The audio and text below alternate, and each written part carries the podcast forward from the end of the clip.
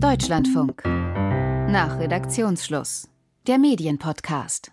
Heute mit Annika Schneider. Ich schaue selber nicht viele Reisereportagen, aber vor einiger Zeit, da habe ich mich sehr für Mauritius interessiert. Das ist diese kleine Insel vor Madagaskar. Und dann habe ich versucht, Dokus darüber zu finden. Gibt ja viel in den Mediatheken und trotzdem war das ganz schön schwierig. Ich habe dann einen Film gefunden in der Online meiner Stadtbibliothek. Den habe ich mir dann angeguckt und am Ende wusste ich, dass es auf Mauritius wunderschöne Palmen gibt. Ich habe Hochzeitsrituale am Strand gesehen. Ich habe einen Paraglider, einen Touristen begleitet, der Probleme mit seinem Schirm hatte. Was ich alles nicht wusste nach dieser Doku war dieser Mix an Religionen, den es da auf der Insel gibt, wie die Menschen dort leben, wie sie ihr Geld verdienen, was sie essen. Also alles, was irgendwie mit Alltag zu tun hat. Nun ist Mauritius vielleicht ein Sonderfall, ein Sehnsuchtsort. Und trotzdem habe ich daran sofort denken müssen, als ich die Mail von unserer Hörerin Helga Schneider gelesen habe. Denn sie hat mir geschrieben, dass auch sie sich oft über Reisereportagen und Dokumentarfilme über Afrika ärgert, weil sie findet, dass dort die Länder nicht authentisch dargestellt werden. Ja, mein Name ist Helga Schneider. Äh, mittlerweile bin ich Rentnerin. Ich habe in verschiedenen Berufen gearbeitet, unter anderem eben auch in drei verschiedenen afrikanischen Ländern, Sudan, Tansania und Äthiopien, in der Entwicklungszusammenarbeit. Auch dazu könnte man viele Filme machen. Sie haben es schon angesprochen mit Ländern, die überhaupt nicht vorkommen oder sehr schwer zu finden sind. Wenn Sie mal gucken, zum Beispiel nach Lesotho, Eswatini, Gabun, Äquatorial Guinea, Gambia, werden Sie lange suchen. Ne? Und wenn es dann noch darum geht, zu gucken, wie leben die Menschen, dann kommt auch Angola nicht vor oder Botswana oder Tschad oder Kamerun oder was auch immer. Was sich ständig wiederholt, sind eben genau diese Reiseführerstandards. Das sind die Pyramiden in Ägypten, die Serengeti, das Rift Valley, die Victoria-Fälle, Timbuktu vielleicht noch und dann viel Wildlife und das war's. Und wenn die Menschen vorkommen, der Alltag, wie, genau. Sie, wie, wie nehmen Sie das wahr? Und das, äh, da wird es dann oft ganz schwierig für meine Wahrnehmung. Wenn man mal fragt, welche Volksgruppen sind bekannt aus Afrika, dann werden bestimmt, also aus dem Fernsehen bekannt, dann werden bestimmt die meisten Menschen sagen Maasai.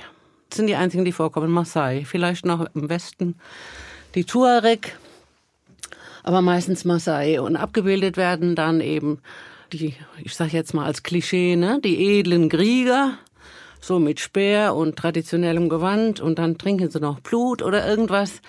Also das ist schon sehr fragwürdig für meinen Geschmack. Nun muss man sagen, dass Sie selbst äh, in Afrika gearbeitet haben, sechs Jahre, und deswegen das vergleichen können mit dem, was Sie dort erlebt haben. Wie unterscheidet sich das? Ich nehme an, Sie haben nicht Blut getrunken und mit einem Speer vor einer Lehmhütte gestanden. Ja, also ich habe auch mit äh, Tuareg zu tun gehabt in Tansania. Das ist eine der vielen Volksgruppen. Die anderen kommen nicht vor im Fernsehen, ne? die gibt es nicht. Und, und Blut gibt's in Deutschland in Form von Blutwurst. Da sagt keiner was zu. Das wird hier auch gegessen überall. Und das hat irgendwie nicht den Gruselfaktor offensichtlich von dem bluttrinkenden Krieger im, im wilden Afrika. Also das Alltagsleben der meisten Menschen, also ich war Tansania, in, in Äthiopien und in Sudan und später Südsudan, hat fast nichts mit diesen Dokumentationen zu tun. Ne? Also die Leute, mit denen ich in Tansania gearbeitet habe, meine Kollegen, die haben noch nie einen Löwen gesehen, noch nie einen Elefanten, weil die gibt's nur in den Nationalparks. Und da kommen die nicht hin, da gehen die nicht hin. Also das ist eine ganz andere Welt. Da gibt's da auch keine Löwen. Da gibt's ganz normale Arbeitswelt, da gibt's Universitäten, da gibt's Krankenhäuser und so. Und das kommt alles in den Dokumentationen sehr, sehr selten vor. Haben Sie eine Vermutung, woran das liegt? Teilweise sicher historisch noch. Ähm, ne? Man kennt es von hier, von früher, die alten Filme, jenseits von Afrika, Schnee auf dem Kilimanjaro. Oder eben auch Jimek, ne? der, der Leopard auf dem Tisch vom Professor Jimek, Serengeti.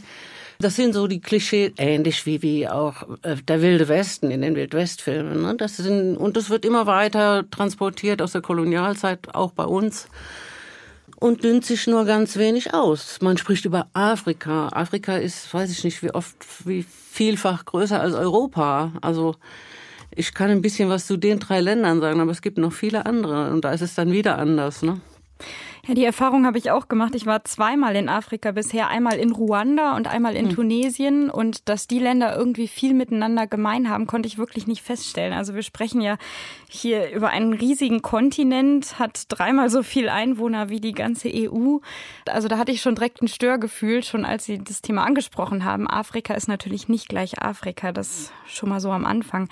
Ich habe dann überlegt, mit wem können wir darüber reden. Und mir war relativ schnell klar, ich möchte jetzt nicht irgendwie mit weißen Fernsehmachern hier aus Deutschland darüber reden, wie Afrika aussieht, sondern ich hätte gern auch jemanden, der den Kontinent selber kennt, der auch einen Bezug dazu hat war gar nicht so einfach, einen Filmemacher zu finden, der auf Deutsch arbeitet, aber gleichzeitig Bezug nach Afrika hat. Und ich bin dann auf Jide Akin Leminu gestoßen. Filmemacher, auch Kameramann, bekannt geworden äh, mit zwei eigenen Dokumentationen über seine Eltern. Sein Vater ist Nigerianer, seine Mutter ist Dänin. Und zuletzt war er an dem Film No U-Turn beteiligt, der auch 2022 auf der Berlinale gezeigt wurde. Da war er Kameramann. Hallo Jide, schön, dass du heute dabei bist. Hallo, ja, danke für die Einladung.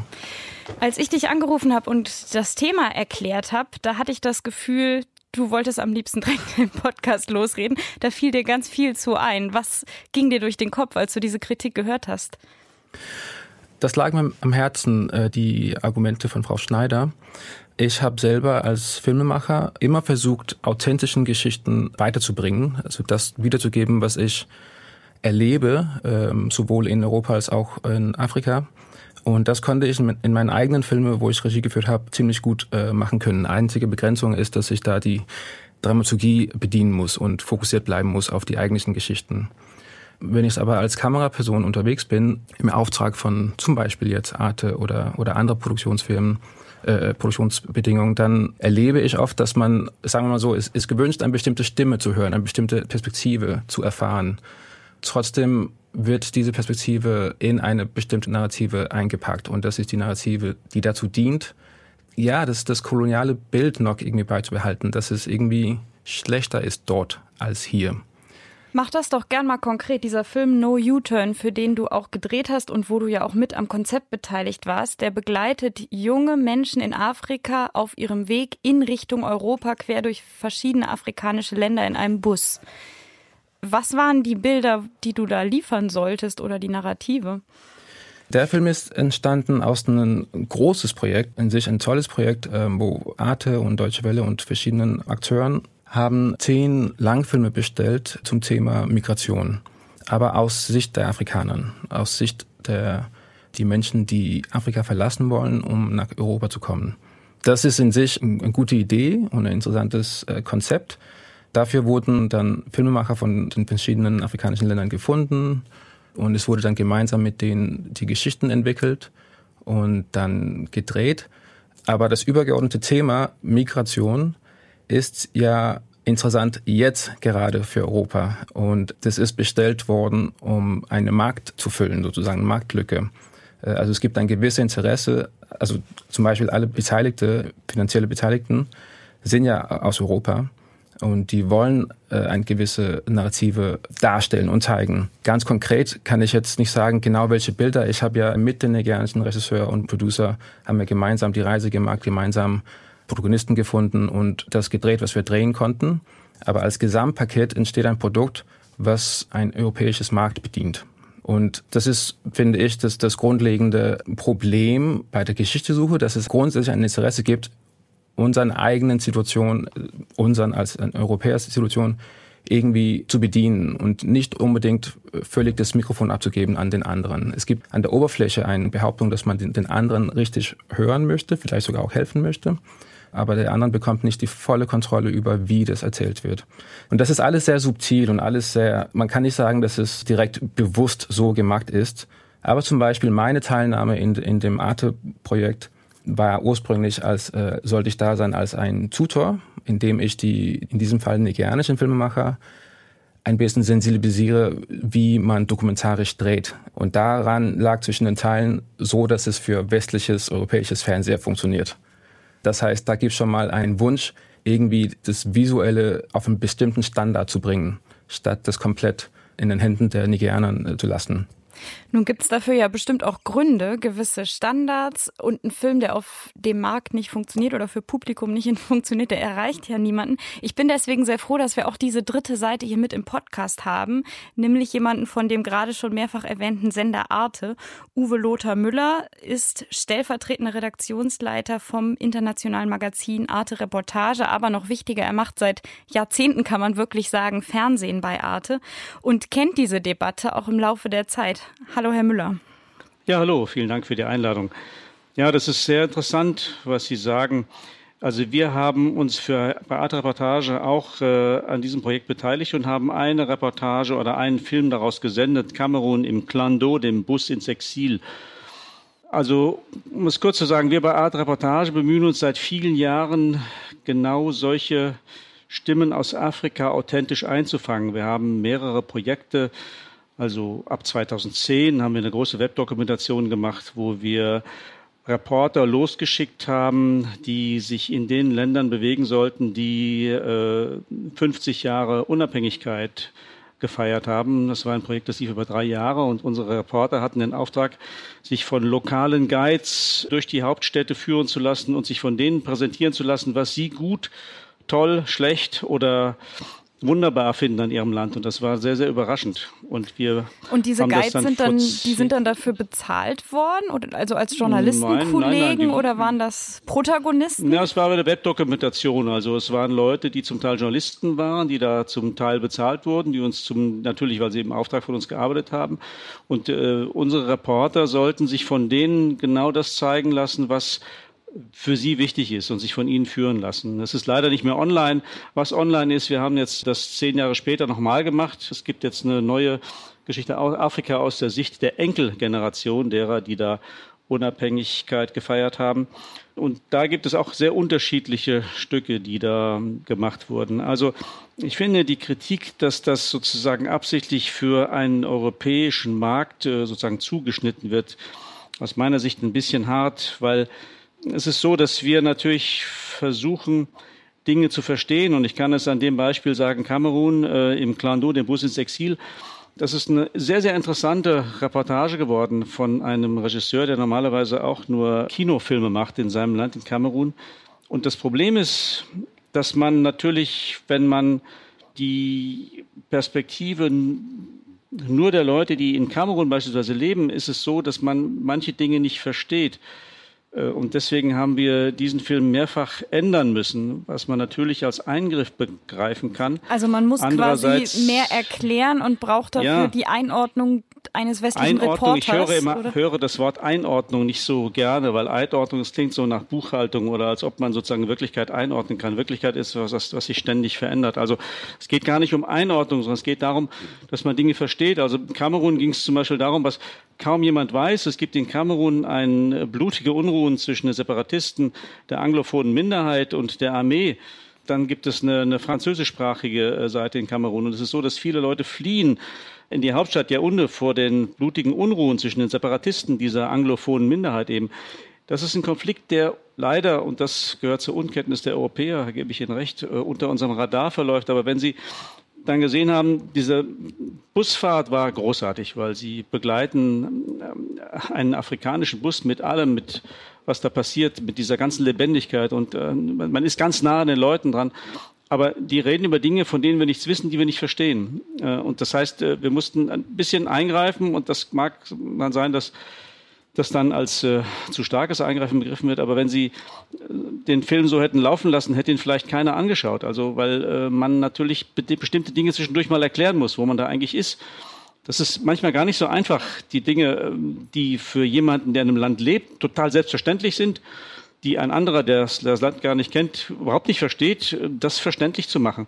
Man muss da sozusagen auch viel erklären über das, was man als Redakteur oder selber Reporter, weißer Reporter, europäischer Reporter nicht weiß. Und ähm, das ist eine sensible Diskussion, das gebe ich gerne zu.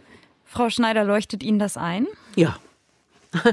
Also ähm, Arte-Reportage würde ich wirklich auch ausdrücklich ausnehmen von meiner Kritik, die habe ich immer ganz gerne geguckt, gucke ich auch immer noch ganz gerne. Aber es ist eben wirklich auch eine Ausnahme. Ne? Weltspiegel gibt es auch dann schon mal ganz gute Berichte. Es ist aber sehr selten. Also ich habe das Gefühl, der Kern dieser Debatte, der führt ja ein bisschen darauf zurück, wer macht die Filme? Also wer zeigt uns das, was wir sehen? Und Herr Müller, Sie verstehe ich jetzt so, dass es schon auch weiterhin das Vorgehen ist, auch mal mit Menschen aus Afrika zusammenzuarbeiten, aber dass doch auch immer noch der weiße Reporter, der von uns aus dieses Land entdeckt, der Standard ist. Ähm Nein, das, das ist nicht ganz richtig. Also bei einer vernünftigen Redaktion ist es ja so, dass man einen Reporter, egal welchen, Deutschen, Franzosen, Amerikaner, losschickt und dann gibt es eine Abnahme in der Redaktion.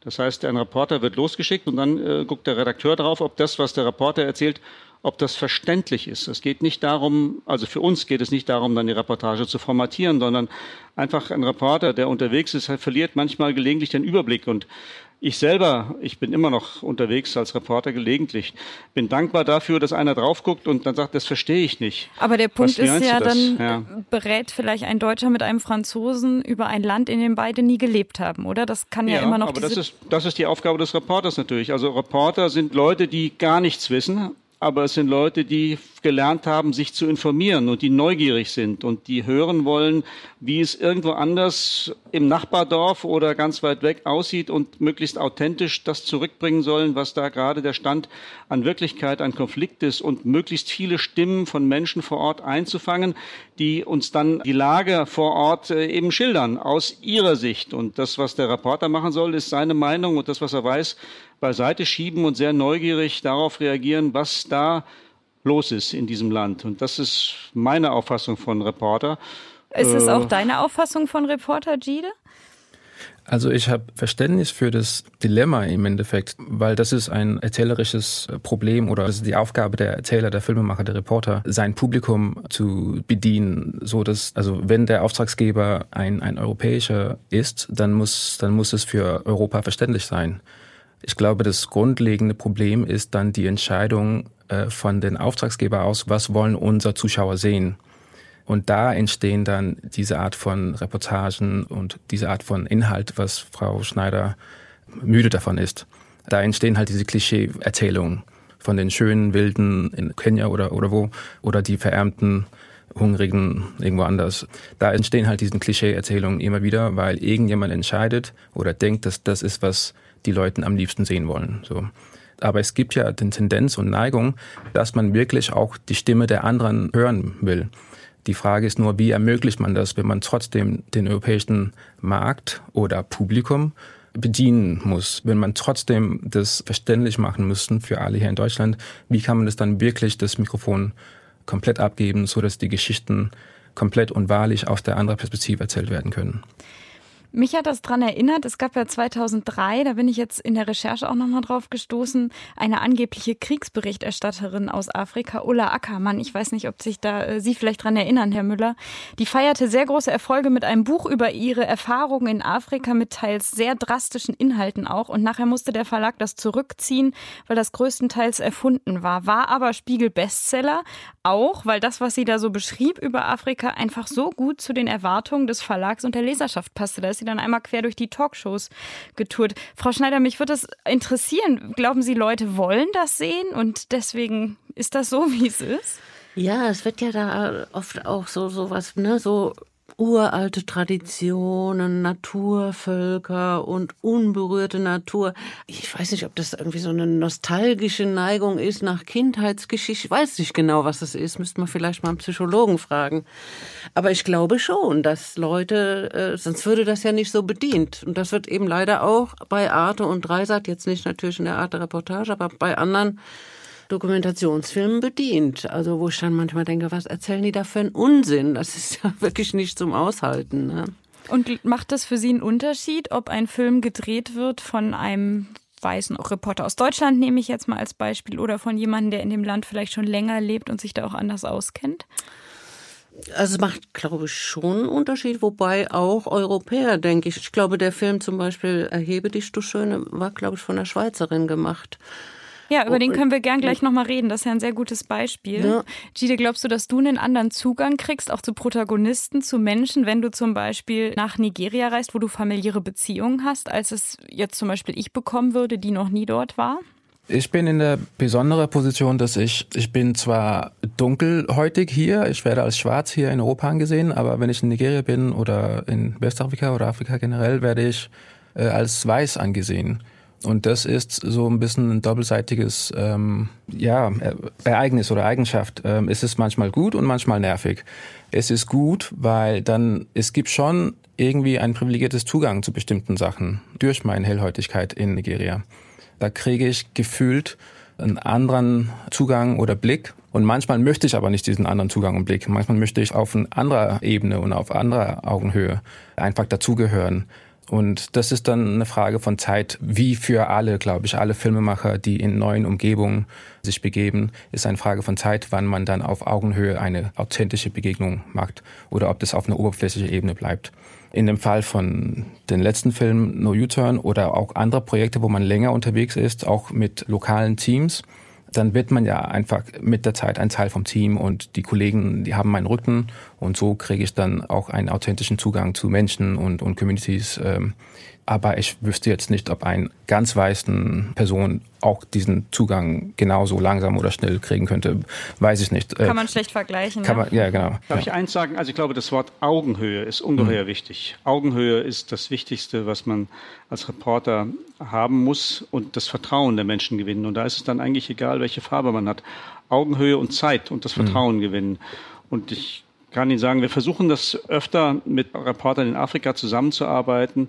Wir haben 2000, Moment, ich muss gerade auf das Datum gucken, 2020 haben wir eine Reportage gesendet, Mali, Voyage au cœur de l'échec, also warum die Gewalt nicht aufhört, heißt sie auf Deutsch, wo ein Reporter Usman Samaseku, ich hoffe, dass ich seinen Namen richtig ausspreche, für uns äh, diese Ethnien besucht hat, die dort sich gegenseitig bedroht haben. Und das war ein eine Reportage, 24 Minuten lang. Ähm, der ist reingekommen und nahegekommen in kürzerer Zeit als ein weißer Reporter vermutlich in Situationen und mit Menschen zusammengekommen, äh, wo wir wahrscheinlich als europäische Reporter sehr viel Schwierigkeiten gehabt hätten, das so authentisch hinzubekommen. Ich glaube ohnehin, dass man sozusagen Augenhöhe, Vertrauen ist ungeheuer wichtig und äh, das, darauf muss man Leute trainieren und einfach, wenn sie Europäer sind, dass sie ihre Meinung einfach wegpacken sollen, wenn sie da hingehen und sagen sollen, ich bin jetzt neugierig auf das, was die Leute mir erzählen dort. Und ich weiß gar nichts, aber bitte erzählt mir, was da los ist. Und das ist, glaube ich, ein guter Start, die europäische Arroganz wegzulegen. Wir haben jetzt über das Handwerkliche geredet, aber natürlich spielt auch bei dem, was Sie gesagt haben, Frau Schneider, die Themenwahl. Also was zeige ich überhaupt eine Riesenrolle? Und Sie haben soeben schon mal kurz erwähnt, Erhebe dich, du Schöne, ein Film, der Sie sehr beeindruckt hat aus Äthiopien von der Schweizer Filmemacherin Heidi Spekonja. Und die hat eine äthiopische Sängerin in ihrem Alltag begleitet. Und ich habe mir den dann auch angeguckt auf ihre Empfehlung, diesen Film. Und da habe ich Sachen gesehen, die sich ganz stark unterscheiden von dem, was ich sonst immer aus Afrika sehe. Vielleicht können Sie es besser in Worte fassen. Warum war der Film so besonders? Ja, es sind wirklich Alltags, ganz viele Alltagsszenen gezeigt worden. Die Baustellen in äh, Addis Abeba, das ist, die ganze Stadt ist eine einzige riesige Baustelle. Immer schön mit Busfahrten, Überblendungen, ganz langsam, Kinder. Straßenszenen, wirklich Alltagsszenen. Dann auf dem Land genauso die Interviews mit den äh, mit der Schwiegermutter war das glaube ich einmal, also mit Frauen zu deren Leben, zu äh, äh, den frühen Heiraten, Zwangsheiraten mehr oder weniger.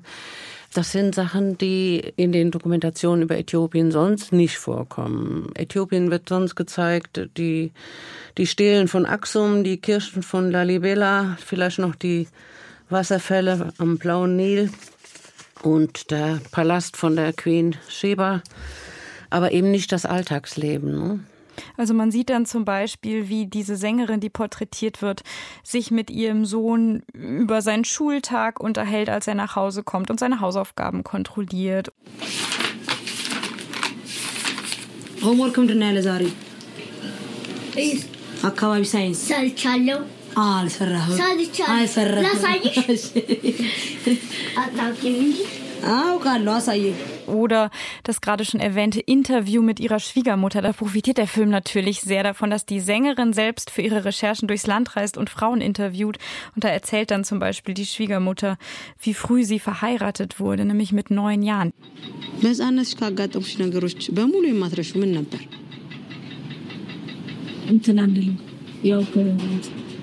እንትን አንልም ያው እናስታውሰው ነገር የለም። ከዛ በኋላ እድሜያችን እየገፋ ሲሄድ ያን እናስታውሳለን።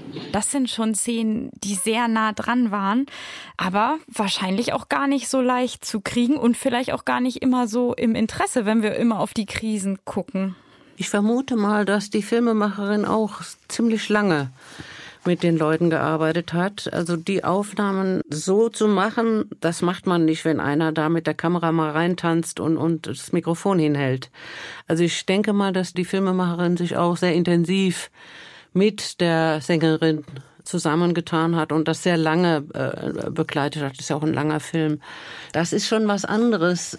Und ich fand es, es war nicht Elendsjournalismus, so nach dem Motto Kriege, Krisen, Korruption, Armut ist gezeigt worden, aber das ist eben auch der Alltag, sowohl auf dem Land als auch in Addis Abeba. Ich fand es eine sehr, sehr gelungene Mischung. Herr Müller, wäre sowas auch für Sie ein Thema gewesen, wenn Sie jetzt sagen, Sie gucken auch viel auf aktuelle Konflikte, eine Sängerin in Äthiopien im Alltag begleiten? Das ist ja nochmal ganz anders, ne? Ja, das, für mich ist das eine klassische Dokumentation, also für uns, dass man sowas macht, sich viel, viel Zeit nehmen ohne jede Rücksicht auf Aktualität äh, sich einem Thema nähern, einem Menschen nähern oder einem Geschehen, weil man das für interessant hält oder weil es einem Einblicke ermöglicht, die man sonst nicht hat. Wir würden eine Sängerin bei Art Reportage nicht begleiten, aber wir gucken natürlich als journalistisches Magazin mit kürzeren Reportagen, 12, 24, gelegentlich 37 Minuten, eher auf die Konflikte und auf das, was nicht funktioniert, weil das ist ja unsere Aufgabe. Aber wir machen natürlich auch ähm, Reportagen. Wir haben vor kurzem eine Reportage gemacht über die Rückkehrer, also die Enkel der Einwanderer aus Senegal, also deren Eltern sich in Frankreich etabliert haben, die inzwischen zurückgehen in den Senegal. Und da haben wir drei junge Unternehmer begleitet, die in Senegal, in Dakar, in einer boomenden Hauptstadt, was völlig Neues aufgebaut haben. Also ein Busunternehmer, der dort etwas aufgebaut hat, ein Busunternehmen, um komfortable Reisen zu ermöglichen, den Senegalesen. Ein anderer, der Elektromopeds anbietet für die vielen äh, Kurierfahrer, die es dort gibt. Und eine Frau, die sich dort angesiedelt hat und als Immobilienmaklerin für Leute äh, arbeitet, die von Frankreich aus äh, im Senegal äh, Wohnungen suchen, Häuser suchen suchen. Also das machen wir auch. Also es ist nicht so, dass wir nur auf die Konflikte schauen. Und sehen Sie, was besser funktioniert? Was will das Publikum sehen? Ja, was will das Publikum sehen? Das ist immer diese Gretchenfrage. Wir fragen uns äh, in erster Linie, wenn wir Reportagen in Auftrag geben, interessiert das uns? Finden wir als Redakteure, als Reporter, also mein Chef Philippe Rachet und ich sind beide altgediente Reporter und gehen ab und zu auch nochmal frei raus. Wir fragen uns in erster Linie, finden wir das wirklich interessant? Finden wir das wirklich neu? Finden wir das wirklich menschlich anrührend? Und ist das etwas, was möglich ist, was man zeigen kann und was interessant ist? Gide, ich könnte mir vorstellen, zu dieser Art, wie da Themen gesetzt werden, äh, zwei Redakteure überlegen, was sie spannend finden. Da hast mhm. du vielleicht auch was zu, zu sagen. Ja, ich bin neugierig. Ähm, ich finde super, wenn, wenn es so abläuft, dass die Menschen die in den Positionen sind, sich erstmal fragen, habe ich Interesse dran? Bewegt es mich? Das ist ein super Ansatz. Aber ich denke, es gibt doch mehr Kriterien, wo dann persönlichen Geschmack dann nicht mehr eine Rolle spielt oder weniger Raum einnimmt. Und das würde mich interessieren äh, zu hören, Herr Müller. Was sind dann die weiteren Kriterien, nachdem ihr selber euer persönlichen Standpunkte genommen habt? Na, wir sind natürlich seit vielen Jahren schon in dieser Sendung tätig und es ist so, dass wir den sehr genau beobachten, was international passiert. Das heißt, wir kennen sehr genau das, was wir bereits gemacht haben. Wir schauen auch auf Konflikte oder auf Dinge, die irgendwo in der Welt geschehen, die heute vielleicht ganz anders sind als vor noch ein paar Jahren und gucken, ob wir da eine neue Reportage machen darüber. Und wir interessieren uns für das, was sich neu entwickelt in der Welt, also über die vielen grauen Schattierungen von Wirklichkeit, die es irgendwo gibt. Ja, und die Kriterien sind, ist das neu, ist es interessant, äh, ist es etwas, was realisierbar ist? Also wenn Sie über Afrika reden, es gibt inzwischen Länder, die sehr, sehr schwer zugänglich sind. Wir hatten mhm. vor einigen Jahren eine Reportage aus Angola und die ist nur unter schwierigen Bedingungen möglich gewesen zu realisieren, weil sie sich gerichtet hat gegen den damaligen Präsidenten und seine Machenschaften in dem Land. Sehr, sehr schwierig war das. Äh, ja, das sind so die Kriterien. Das kann man jetzt äh, so nicht so sehr auf einen so, relativ schwierig erklären. Das ist sozusagen ein, ein, ein ständiger Kommunikationsprozess. Wir reden hier ständig über Themen, über das, was wir an Vorschlägen haben, das, was wir an Ideen haben. Wir lesen natürlich ständig, was passiert. Äh, wir haben das gesehen, was in Mali passiert ist. Wir haben aus Mali beispielsweise mehr, mehrfach über Reportagen gemacht, äh, nach der ersten, nach dieser Reportage. Ja, aber ist, ist das ja. nicht genau das Problem, dass das dazu beiträgt, dass so ein Bild entsteht, wie Frau Schneider das moniert? Denn ich überlege die ganze Zeit, ich bin auch nicht so ganz klar, warum einerseits diese Kritik, die wir alle nachvollziehen können, im Raum steht, andererseits Sie ja jetzt auch sehr nachvollziehbar äh, darlegen, welche Gedanken da auch schon alle ablaufen.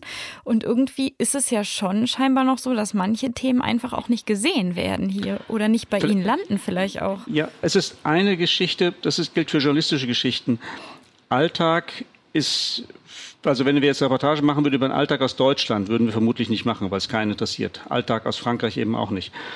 Ich glaube, der Fehler liegt darin, dass möglicherweise ähm, zu viele Reportagen oder Dokumentationen, Reisedokumentationen mit diesem Fokus des schönen Lebens und der schönen Landschaften produziert werden, so dass man eigentlich gar nicht weiß, wie die Leute in so einem Land leben. Und wir als äh, journalistische Reporter natürlich auf die Dinge schauen, die nicht funktionieren. Das ist das, was wir ja tun sollten auch. Ähm, möglicherweise gibt es zu wenig Filme, Dokumentationen, die tatsächlich den Alltag dokumentieren anhand von interessanten Persönlichkeiten wie der Sängerin in Äthiopien. Das ist wahrscheinlich ein Manko. Aha, jetzt äh, sind Sie ganz nah dran bei dem, was Frau Schneider auch am Anfang gesagt hat, äh, oder? Ja, ja, das ist natürlich richtig. Wir würden natürlich äh, über den Alltag eines Metzgers in Deutschland würde man wahrscheinlich keine besonders interessante Reportage machen, weil wir alle denken, dass wir das kennen. Aber in Burkina Faso? Burkina Faso vermutlich ja. Ja, finde ich jetzt schon spannend, wie ja, dort ein aber Metzger gibt arbeitet. es nicht. Okay. Frau Schneider. Botswana wäre mal ein wunderschönes Land, ne? Also das ist so ein Land, wo man sagen würde, dass, dass ganz viele Klischees, die über Afrika existieren, stimmen da nicht. Ich sage jetzt mal so ein bisschen salopp, Friede, Freude, Eierkuchen, also wenig Korruption, gutes Sozialstaatlichkeit, gutes Bildungssystem, gutes Gesundheitssystem, keine Armut. Also es ist eine, eine, eine intakte, ein intaktes Land. Wobei dieses Schwarz-Weiß-Denken, ne? wir wollen entweder aus Afrika die Geschichten hören, wo irgendwas super gut läuft, oder die äh, Geschichten über die Krisen und diese ganzen Grautöne dazwischen, die sparen wir aus, ist ja vielleicht auch problematisch, könnte ich mir denken. Ja, also ich denke, es gibt, es gibt einmal dieses Tourismusblick, ne? also Victoria-Fälle und, und, und äh, Marseille und, und dann zum anderen gibt es dieses Weltspiegel, Krisenreportage, Mali, Tschad, Sahel, die ganzen Geschichten, Sudan und so weiter. Äh, und, und das dazwischen, also dieses, ich sag mal, normale Alltagsleben, was ja zum Beispiel auch in, äh, in, dem, in dem Film ähm, äh, kein U-Turn, ne, wie heißt er? No U-Turn. No U-Turn, genau. Da hab, den habe ich mir auch mal ein von bisschen... Von Gide Akinlemino, genau. Genau, habe ich auch ein bisschen äh, reingeguckt. Da werden ja auch ganz viele Alltagsszenen auf dem Busbahnhof. Wie, wie geht's dazu? Das, das gibt es ja hier bei uns nicht. Das ist doch total interessant. Das ist super gefilmt, finde ich ganz schön gemacht. Dankeschön. Aber Gerne. es gibt in, in Berlin auch ZOB. Da würde ich auch solchen ähm, zentrale Omnibus-Haltestelle, ähm, da würde ich auch solche Einstellungen ja, äh, drehen, wenn, okay. es, wenn, es, wenn es dafür ein, ein schönes Konzept und eine schöne Geschichte dazu gab. Mhm. Ich habe jetzt viele gute Beispiele gehört, wie es auch anders geht. Was mir jetzt noch ein bisschen fehlt, ist so dieser konstruktive Ausblick, denn offensichtlich gibt es ja Nachholbedarf, sonst, Frau Schneider, hätten Sie sich ja bei uns nicht gemeldet. Vielleicht könnten wir mal reihum sagen, was wir denken, was sich noch ändern muss, denn äh, der Status quo scheint ja noch nicht ganz zufriedenstellend zu sein. Ich denke, es braucht ähm, mehr Zeit, damit das Mainstream-Publikum sensibilisiert werden kann und dafür braucht es mehr Mut bei den Auftragsgebern. Auftraggeber, bei den, bei den Redakteuren und Sender mehr Mut, sagen wir mal radikalere äh, Reportagen, die nicht so touristisch erklärend oder, oder freundlich erklären, sondern die ein bisschen direkter und anspruchsvoller zu authentischen Geschichten da rangehen. Und aber auch einfach Zeit, weil um, um Geschichten zu erzählen, das, das nutzt nichts, wenn das Publikum gar keinen Kontext haben und gar nichts verstehen. Man muss also eine Brücke machen. Und Social Media und diesen Kurzformate äh, mit den Stories sind gut dafür. Ich denke auch, dass die jüngere Generation schneller in Alltagsgeschichten von fremden Kulturen oder anderen Kulturen nachvollziehen können, weil da entsteht eine globale Sprache, wie man die Bilder und Geschichten voneinander dupliziert und weiter verteilt. So. Ha, interessanter Punkt. Herr Müller, mehr Mut bei Arte auch? Ja. Ach, Mut, ja klar, Mut ist immer gut. Mut ist immer gut. Ich glaube, was ganz wichtig ist, dass man Geschichten aus der Sicht von Menschen erzählt. Also, dass man sich als Reporterin, als Reporter auf Augenhöhe mit den Menschen, Frauen, Männern, Kindern irgendwo auf der Welt bewegt und dass man wirklich mit Neugierde auf sie zugeht und dass man versucht, das zu erzählen, was diese Menschen bedrängt, bedrückt, belastet, erfreut, um etwas zu erzählen, was man so noch nicht gesehen hat. Und ich glaube, dass es dafür ein Publikum gibt. Das glaube ich ganz, ganz sicher, weil das sieht man auch an der Art und Weise, wie unsere YouTube-Kanäle zum Beispiel bei Arte, wir haben ja mehrere davon, wie da das Interesse ist für solche Geschichten, die wir ja machen, die Arte auch macht. Auch bei den Dokumentationen. Frau Schneider, Sie haben das letzte Wort. Hm. Ja, hört sich gut an, hört sich gut an. Also ich denke, so Themen äh, Bildung, Gesundheit, Soziales, Sport oder auch, auch Medien, zum Beispiel Nigeria. Nigeria, äh, das Filmeland in Afrika weiß auch kaum jemand. Ich wusste es nicht, bevor wir gesprochen haben. Zum Beispiel, ne, genau. Also das, das wäre doch mal interessant zu gucken, die, die Vergleiche zu ziehen. Was, was läuft denn so in Afrika in den verschiedenen Ländern im Fernsehen? Also das wäre doch gerade für die, für die Medienleute mal ein interessantes Thema zum Beispiel. In unserem Medienpodcast nach Redaktionsschluss ging es heute um die Frage, welche Bilder und Perspektiven uns fehlen in Reisereportagen und in Dokufilmen aus Afrika und woran das liegt, dass das Bild oft sehr einseitig ist. Diese Frage aufgeworfen hat unsere Hörerin Helga Schneider aus Sinzig, die uns geschrieben hat und gesprochen haben wir darüber mit Gide Akinleminu, Filmemacher und Kameramann aus Berlin und mit Uwe Lothar Müller aus der Redaktion von Arte Reportage und mit mir Annika Schneider aus der Deutschlandfunk Deutschlandfunk Medienredaktion. Viele verschiedene Perspektiven sind wichtig, das haben wir heute hier schon gelernt. Und umso mehr freuen wir uns auch über Ihre Perspektiven in unserem Podcast. Sie können uns sehr gerne schreiben mit Ihren Themen rund um Medien, Ihren Ideen, Einblicken, Ihrer Kritik rund um Journalismus. Und zwar an unsere E-Mail-Adresse nach redaktionsschluss.deutschlandfunk.de. Wir freuen uns, wenn Sie uns schreiben, gerne auch mit Telefonnummer, dann können wir Sie gleich anrufen. Das war unser Medienpodcast heute. Bis nächste Woche wieder. Tschüss.